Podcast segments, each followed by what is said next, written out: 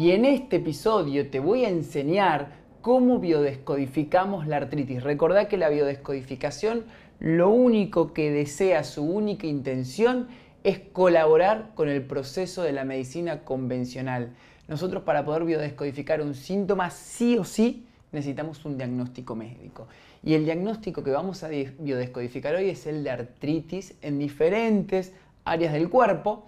¿Sabe que cuando nosotros encontramos cuál puede ser el factor psicológico, emocional que está produciendo un estrés, podemos hacer que todo el tratamiento médico sea mucho más efectivo, sea más rápido el proceso de curación y además, y sobre todo, podemos evitar recaídas.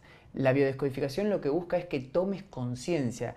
El diccionario en biodescodificación es una guía para que vos busques, a ver, este síntoma, ¿con qué puede tener relación a nivel de la mente, a nivel de las emociones?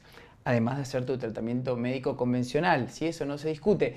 Pero si comprendes cuál puede ser el conflicto psicológico que estás viviendo y además comprendes que a veces los síntomas son una respuesta bioquímica a un conflicto psicológico no resuelto, podés aportar nuevas herramientas para sanarte más rápido. El único objetivo es sanarte. Así que vamos a biodescodificar la artritis. Para biodescodificar la artritis primero tenés que saber qué es la artritis, ¿verdad? Artritis significa inflamación de una o más articulaciones del cuerpo. Una articulación es una zona en la que dos o más huesos hacen contacto y se mueven uno contra el otro. Entonces, la artritis es la inflamación de los cartílagos que hacen que la articulación pueda funcionar correctamente y sin dolor. Para entender la biodescodificación de la artritis tenés que saber que el tejido afectado es el del mesodermo nuevo. Nosotros tenemos cuatro capas embrionarias, endodermo, mesodermo antiguo, mesodermo nuevo y ectodermo.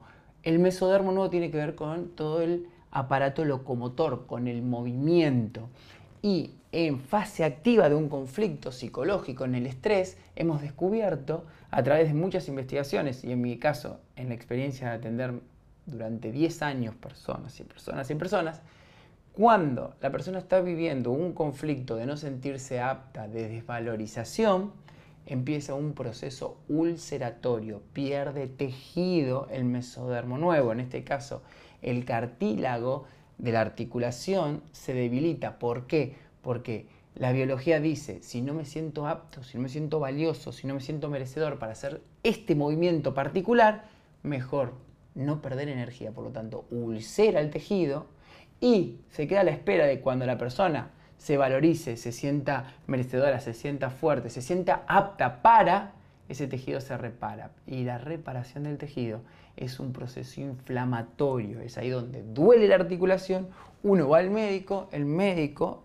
buenamente lo diagnostica de artritis y el proceso es inflamatorio que podría durar un tiempo y luego entrar en un estado normal se alarga porque cuando recibimos el diagnóstico nuevamente nos sentimos desvalorizados, se vuelve a ulcerar el tejido y cuando me siento bien se vuelve a inflamar y cuando me acuerdo que tengo artritis me vuelvo a sentir desvalorizado, no me siento apto, pero en un momento hago algo que me hace sentir bien y se vuelve a inflamar y eso se vuelve recidivante. Y la artritis es una sintomatología recidivante, que significa que vuelve, vuelve, vuelve, vuelve. Hay por lo general, para tener en cuenta, dolor articular, hay rigidez, hay hinchazón. Eso es lo que se conoce como artritis, ese conjunto de síntomas. El biodescodificador lo primero que hace es preguntarle a su consultante desde cuándo, desde cuándo tenés el diagnóstico y desde cuándo tenés el dolor, desde cuándo sentís esa molestia. Y ahí vamos a buscar primero que nada qué fue lo que reparó la persona, qué te pasó de bueno en tu vida. A veces las personas creen que solamente los síntomas son porque nos pasó algo malo, no. Muchos de los síntomas son porque hemos entrado en fase de solución.